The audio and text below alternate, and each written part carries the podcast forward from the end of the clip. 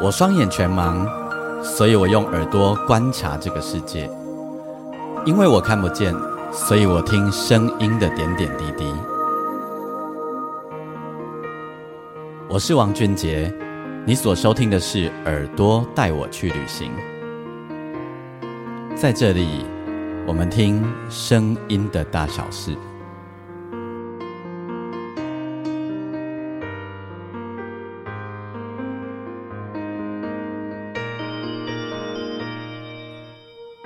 收听的是耳朵带我去旅行，我是王俊杰，欢迎你收听我们这一个单集的节目。在上一个单集，我有跟你聊到，呃，到了年底的时候，十二月的时候，就会大家就会忍不住整理起自己来。我这几天也整理了自己，整理的一不不小心整理的很远，想播一首歌给你听，但是在播放平平台上面已经没有了，所以我直接这样播给你听。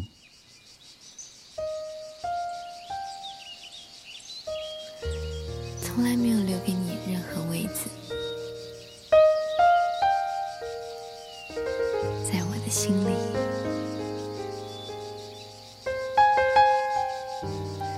其实我生命中一直有座电影院，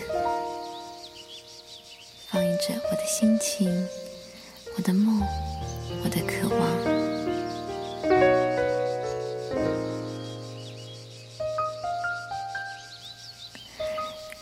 拥有入场券的人，有的是我的亲人、我的朋友，或者陌生人。只是第一个入场的爱人，没想到是你。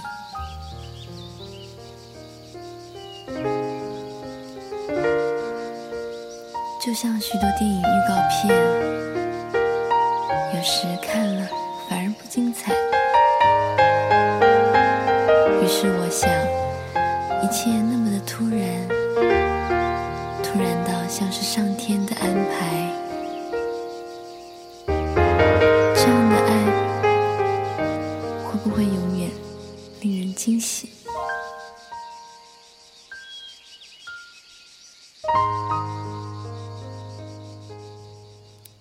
弹琴的人呢，就是王俊杰。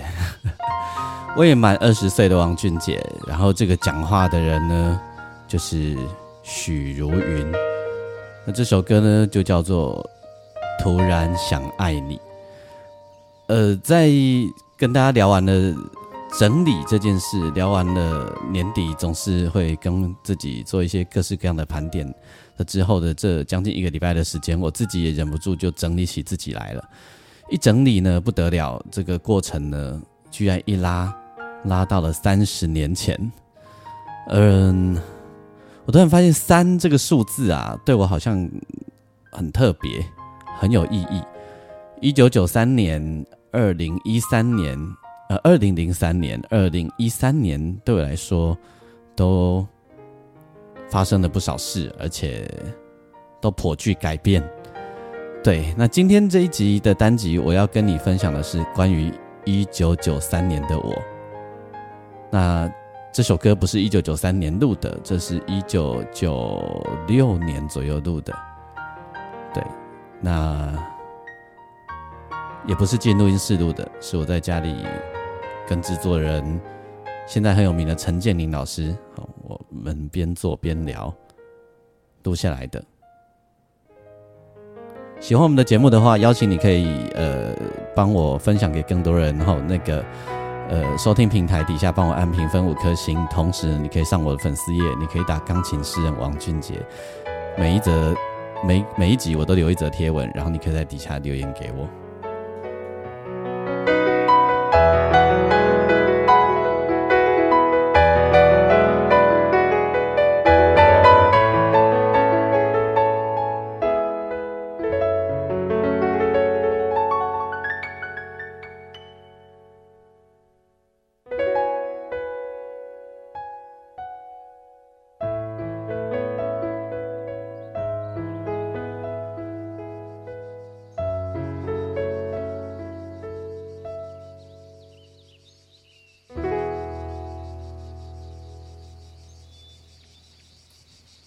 现在听这首歌曲啊，听这个技法，当呃还是听得出，但里面有一些 New Age 的手法，也听得出年轻王俊杰的触键吼。但是呢，也隐隐听得出一些流呃流里流气，一我自己觉得哈，就是有一点点的流里流气。呃，因为那个时候我自己呃也都还有在做场子，然后呃。也在 pub pub 里面，piano bar 里面上班吼，所以嗯，都还有这些习气在里面。尤其是那个歌曲到快结尾的时候，那个嘚儿，哎，突然觉得就是就是这一句，就是这一句，觉得非常的像那个呃，有一点像在餐厅里面弹琴的感觉吼。不知道你喜不喜欢这个版本？好，那。今天我呃这一集我们的单集呢，我还会跟你分享 Tori Amos 这一位歌手的作品。呃，他是我最近一直常在听的一个歌手，也是我小时候很爱听的一个一位歌手。然后这中间有很长一段时间我没有想起他，然后最近因为一些因原因呢，让我再度想起他，然后我就大量听他的作品。所以今天我会让你听 Tori Amos 的两首歌，还有被他们他的同样。两首歌被翻译成华语歌曲哦。那刚跟大家说的就是从整理、整理、整理的过程里面呢，嗯，不小心就让自己回到了超遥远的呃一九九三年。我说三这个数字对我来说有一些有一些特别。我先讲一下二零一三、二零一二的那一年，我入围了第一次入围了金曲奖，然后得奖的是黑哥谢明佑，然后我们也变成好朋友。二零一三年这一年发生什么事呢？这一年我发行了我自己生命中超用力的一张专辑，叫做《思想起俊杰钢琴台湾歌》哈。我跟吴雄老师两个人的合作，然后呢，这一张专辑里面的作品，及呃到目前为止，每一首我觉得都很喜欢，很喜欢，只是它没有引起太多的共鸣，但有很多原因哦。但那一年我们以为会入围，至少会入围金曲奖，但并没有。那时候对于得奖啊，对于金曲奖还非常非常的在意哦。但是那一年我说对我来讲最大的变化是什么？那一年我负债了好几百万，呃，当然因为包含做了《思想起》这张专辑，我去借钱啊，然后等等，呃，家里还有贷款啊，等等。我我那我为了《思想起》。还有为了当时我所开的公司，呃，在二零一三年这一年，我已经没有能力撑下去了。我负债好几百万，然后呢，在这个当时开公司的那个那个节骨眼上面哈，我已经要走到穷途末路了，也就是我应该要收掉了。然后又撑了好一下子，真的就把它收掉了。吼，最后就真的把它收掉。那是一个。极为艰困、不舒服，呃，身心都非常疲惫的一年。呃，对，那一年大概也做不出什么好音乐。哦那一年，呃，大多的时间就是在追着钱跑，在借钱，在干嘛这样子。那么，二零零三年的这一年，我。也是有很大的改变哦。大家记不记得二零零二、二零零三有很多那那时候 SARS 很流行哦。然后呢，二零零三年的时候呢，呃，我那一年的产量还蛮大的。那一年我做的蛮多蜂巢的作品，还有呢，呃，我也做了很多其他的跟公益活动有关的事情。那呃，那一年我的产量非常多，做的事情非常多。然后很奇怪的是，嗯，我之后都忘记了那一年我做这么多事情。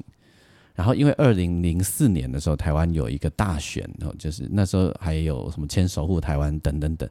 那时候呃，连宋配跟陈水扁的那个差距很近很近很近，所以那时候的呃政治活动。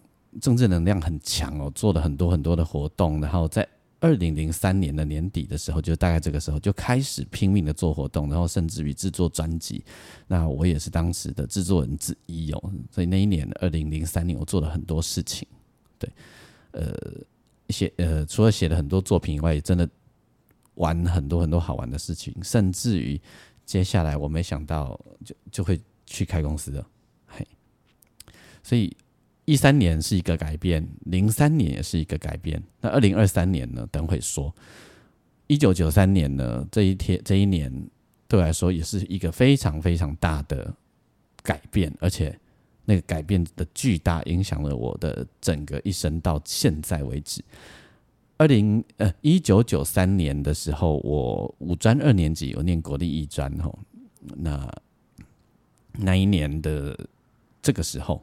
就是这个时候，我休学了，在期末考之前，我休学了。为什么？因为那一年的这个时候，我的爸爸住在荣总，他得了急性胰脏癌，他呃住在荣总，呃，那我家唯一可以赚钱的人住在荣总，那陪着帮忙一起赚钱的我妈妈呢，也在荣总，因为呢，她在照顾我父亲哦，所以呃。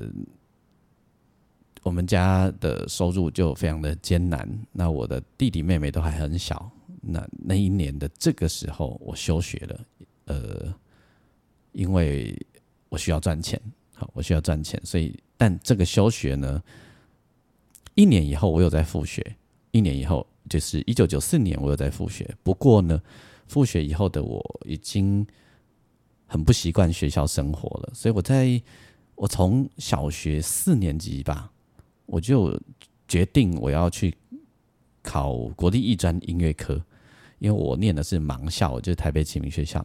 我就幻想着我要去音乐学院里面学音乐啊等等。那没想到我真的考上了，但是我念了一年多我就离开了。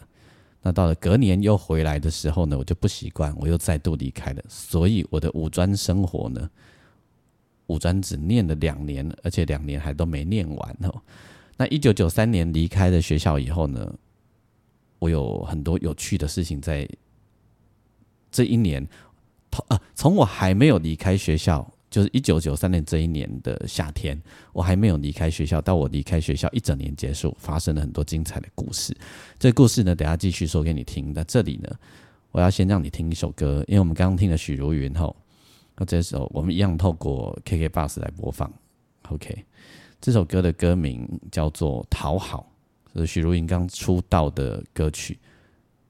它是翻译 Tori Amos 的一首英文歌。那我们先听许茹芸这一首《讨好》，然后继续聊。其实我在呃国中毕业之后，在念五专一年级的时候啊，我就已经一直都在打工了。对，因为呃我的生活费很缺，然后我那时候就是。没有打工，我没有办法生活，所以我一直都在打工，各种形式的打工哦。那暑假的时候，晚上我都是在呃小酒馆里面打工。那到到那个，就算是在平常念书的时候，晚上我也常常去外面接活动啊等等。所以我白天常常处在很想睡觉的情况下。那一九九三年这一年，我刚刚讲了，发生很多很对我来讲很有。影响力的事情，第一件事情呢，就是在一九九三年的夏天，然后那个暑假，我一一年级的暑假，我去做活动的时候，认识了一个好朋友。那他介绍了我一个很特别的工作，这个工作呢，就是进到中广哦，那时候中广就还在仁爱路，也就是现在的地堡这个地方，介绍我到中广去弹琴。某一个节呃一个节目，然后不是在中广弹琴，应该说在中广的宝岛网，就是台语台，然后在那边固定有一个节目叫《快乐宝岛》，这个节目很长寿哦，这个节目非常非常的长寿。在《快乐宝岛》的这个节目里面，每个礼拜一担任现场弹呃弹琴帮歌手伴奏的这个角色。那么我曾经也在很久以前跟大家提过这件事哦，如果你曾你是我长期的听众的话。那时候我的老板是周美仪，好，那呃已经过世很久很久了。如果你是六年级生，你对于周美仪会有一会有比较有印象哦。她呃长得很胖，然后是一个主持人啊，其实她也很会唱歌。那么呃，我的老板是周美仪，每个礼拜一呢，我固定就是那时候广播跟现在不一样，就是他很夯，那会有不同的歌手来到这个节目里面做唱片宣传，不不是都是台语歌哦，都有都有哦，包含呃王力宏啊，后来的王力宏啊，李玟啊，吼都上过我们的节目，我也都伴奏过这样子。那么呃，在这个节目里面呢，它开启了我一个很重要的事情，就是它让我开始接触这一个产业，好，从外环开始接触唱片这个产这个产业。这个是一个呃，对来讲很奇妙的开始哦。那嗯，在那这一年，我还同时认识了一个跟我合作，从此以后，哇，我的天呐，我们就这样合作了将近三十年呢。这个人呢，就是我的好朋友徐景纯哦，因为他来上节目做宣传，然后呢，呃，我我我有一个坏习惯，也是好习惯，就是。我在以前从很小的时候，我在外面做表演，在帮人伴奏的时候，我就常常不照牌，不按牌理出牌，我就会常常呃用我自己认为的方式来伴奏，因为我就弹钢琴嘛，所以我就会认为我不用照原版，因为不是每一首歌用原版来弹钢琴都会好听，所以呢，我就习惯用我的 feel 来创造一些可能性。那我印象很深，在那个时候。呃，来上节目的李杜，好哦，我超兴奋的，因为我很爱他。有一首歌叫做《明天我要嫁给你》，明天我要嫁给你啦，明天终于嫁给你啦。好，然后呢，我就记得我弹了一个 New Age 的版本给他，好，印象很深。然后我也记得我自己超感动的。那后来换了徐景纯，景纯来了以后，当然我一定要秀一下他的那个《玫瑰人生》的前奏。睡吧，我的爱的前奏给他听一下。当然，那个因为我们现场会有观众、听众扣印点歌，那自然也会这两首歌是必点的。好，那我也当然看到崇拜的偶像，我也会开始演绎我的键盘，让他感受到我对他的喜欢，还有我把可以把他的歌重新演绎等等。那这件事被景纯看见了，从此我们合作了三十年。好 OK，好，讲到这里再来听歌，我们就来听刚才许茹芸唱的这一首《讨好》的原版哦，它就是我刚才跟大家提到的 Tori Amos 他的原唱，然后他自己都是弹钢琴哦。那你会发现，哎，这个连编曲啊，许茹芸也是用了这个编曲，只是钢琴有点不一样哦。那这一首歌的歌名叫做《Winter》。进入到广播的这个领域啊。呃，当然是很好玩，因为直接每每个礼拜都会接触一个不一样的歌手，然后跟不一样的歌手互动，产生不一样的火花。这个对我来说是一个非常棒的训练，也开启隐隐约约被有一种牵引的力量，开启我走向了这个产业，走向了这个领域。在这一年，呃，我还认识了几位音乐圈的朋友，然后那。当时因为是学校歌唱比赛的关系，他们去当评审而认识的啦。好，那我那时候就是都是人家的伴奏，我那时候还不唱歌。好，那因为我那时候心里想的是有一天我要当钢琴家，我要当钢琴家这件事。那认识的这这几位朋友呢，呃，其中有一位呢，呃，范俊义先生，就是写《想你的夜》的，呃，哎，年轻人可能不知道《想你的夜》哦，他是鱼台烟。靠腰，年轻人也会可能也不知道于台烟知道吗？好，想你的夜，想你的夜如此缠绵。好，OK，没关系。哈，范俊义先生呢，俊俊哥他也这这这很多年都出很多书啦，然后他书里面也会收入他放他的 EP 在里面。总之呢，他就把我介绍给一家正在成立的唱片公司。那我曾经也跟大家提过，就是新兄弟唱片，那呃准备要跟这一家唱片公司签约，而且要做的是钢琴演奏专辑，超级兴奋的。那同时，因为认识这几位一些音乐人之后呢，我常常帮他们做 demo，那那时候做 demo 的方式，因为我也不会电子合成器，我都不会，就是到他们家里面去，到他们的工作室去，然后直接帮他们弹钢琴，弹那个电钢琴或或者是 keyboard 之类。那因为我刚刚已经跟你讲过了，我会有很多突发奇想嘛，我会有很多的这个我自己的 idea 等等等吼，所以呃，我认识的这些创作人们呢，他们因为那时候流行音乐是这样，你我们一直来流行音乐就是要丢 demo，那那时候很有一些创作人他自己本身可能不是那么会做 demo，他可能只有弹吉他啦等等，那他花少少的钱，可能五百块啊，就就可以。呃，有一首歌的 demo，他当然很乐意，或者是甚至于是打包一次去给你一千块，然后你可能不止录一首歌啦。我就认识几个这样子的人，我就开始帮他们弹钢琴录 demo。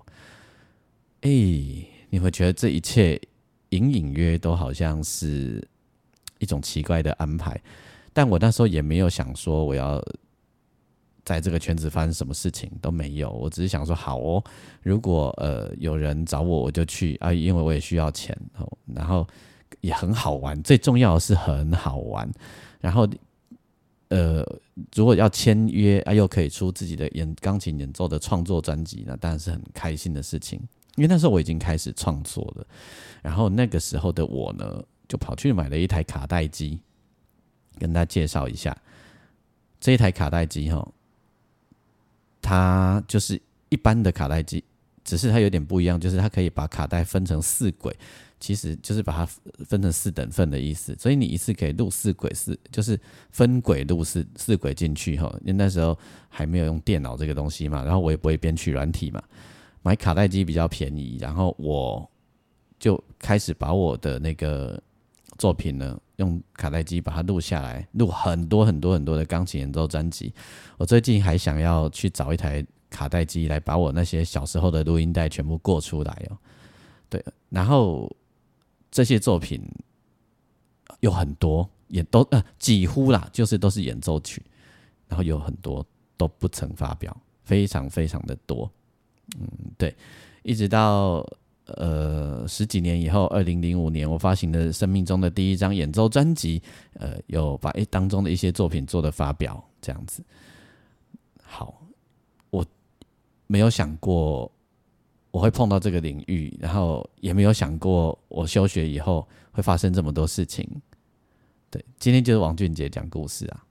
那那时候就是除了在荣总看我爸爸以外，那其他的时间我就是打工打工赚钱。那有时候就跑去地下道跟朋友一起唱歌，就消防旗啊，对，呃，还有另外一些朋友这样子。那那一年我们还准备要筹组我们自己的乐团，一个以视障朋友的乐团，再来听歌。然后等一下告诉你，我要让你听的这一首歌呢，呃，也是 Tori Amos 的歌，但是呢，我们先听华语的版本，因为这个华语的版本也是超强大的，无敌强大。你拿来 KTV 唱，你都不一定唱得好哦。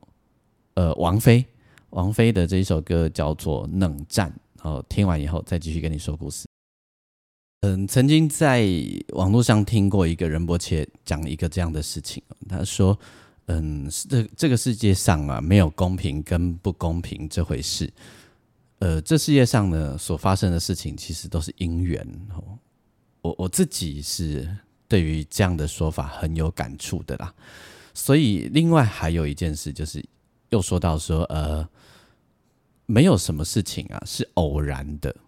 哦，它其实都是因为因缘业力而产生的，所以它都不是偶然，而是呃必然，就是在等待因缘业力成熟的时候就会所就会发生的必然，所以嗯。一九九三年的这一年所发生的事情呢，想一想，如果从不是偶然，然后也不是为什么，而是因缘成熟了，呃，业力如此的时候发生的，那想起来也也蛮 也蛮好的，也蛮美的哈。就是如呃，虽然那时候的我心情很差，然后过得很辛苦，但是。也很好玩，就是有很多意想不到的开始，没想到会发生这些事情，然后影响着我后面的三十年。刚说的，我买了一台卡带机，然后我录下了好多好的作品，然后也正在准备要跟唱片公司签约，但那一签下去，根本一一张专辑也没发了，吼，还甚至于后来被卖到友善的狗，唱片公司也结束了。但是，嗯，那接下来那后面所发生的事情，也都让人觉得很精彩，然后就让我一步一步的走到的这个产业来，走到这个领域里面来。那一那一九九三年。如果来这样换算，那时候就是我们的虚岁是十七岁嘛？哦，是十七岁。那其实如果以足岁来说，我还还没有满十六岁，因为我是年一九七七年生的，我是十二月生日的，所以其实我还没有真正满十六岁。我的天呐！哎，安尼省咁丢丢了吼，应该是丢。我很很不会算这个事情，好不重要啦。总之就是你大概知道我在说什么就可以了。那我还有在一九九三年年底的时候啊，还有一件事情发生，这件事情对我极为重要，我一定要跟你讲一下。嗯，我开始使用的那个卡带机以后，我一直想着，那我可不可以编曲？因为我一直都很想要把自己心里想象的那些。呃，管弦乐啊，然后那些作品啊，可以透过假设可以透过 MIDI 编起来的话，有多么好！我一直都有这个想望，所以呢，我还想着我用卡带机哈，然后用叠的，慢慢一点一滴的把它叠上去，叠上去，然后用砍拜的，然后我自己透过那种简单的音量大小的混音啊，吼，很简单很简单的，用一台 keyboard 把我要的东西慢慢的放进去，放进去这样子，原本是这么想，我也真的这么做的啦，吼。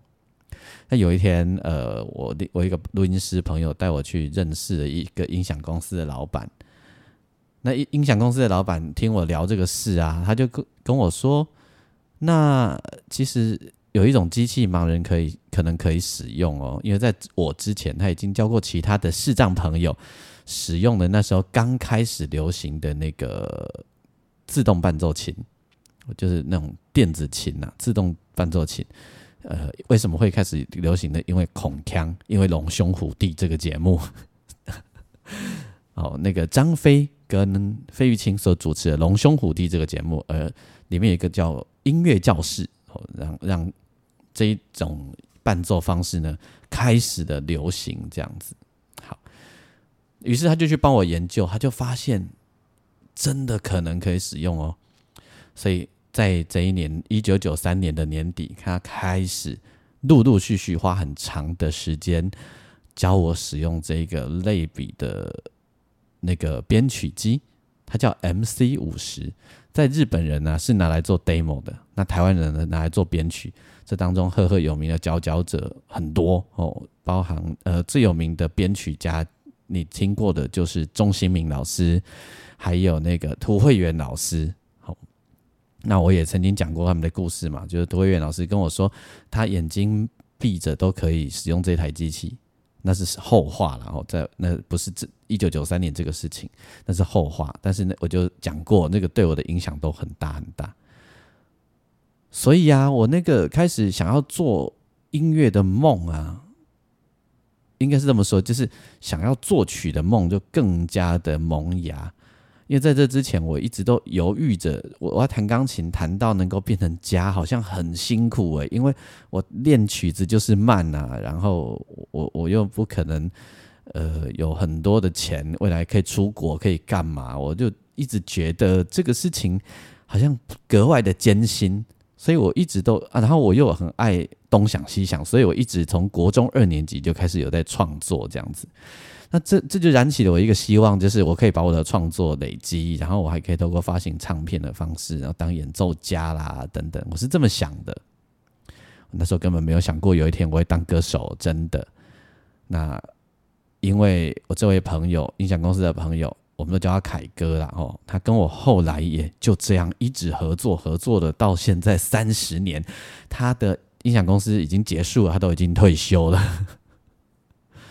生命如此美好，如此的可爱，然后如此的让人觉得惊奇。就这样呢，开始了我接下来的音乐之路。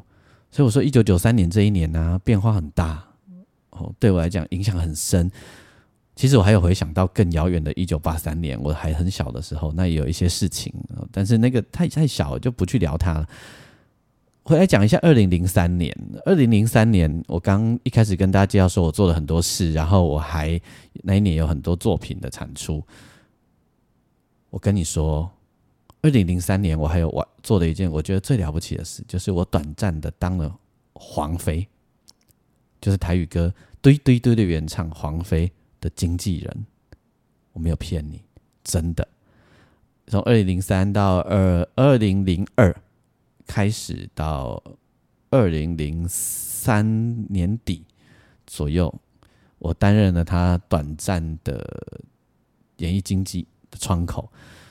这要感谢呃陈明章老师的勇敢，还有他的夸张，他对我的信任。你知道这个对于一个先天全盲的我来说，是一个很难得不过的一个训练经验。因为呢，我是一个音乐人，我本来就不太会做行政。那因为陈明章老师的不管之下，他的一一个不管的是不嗯差不多，你的使用板块的对吧？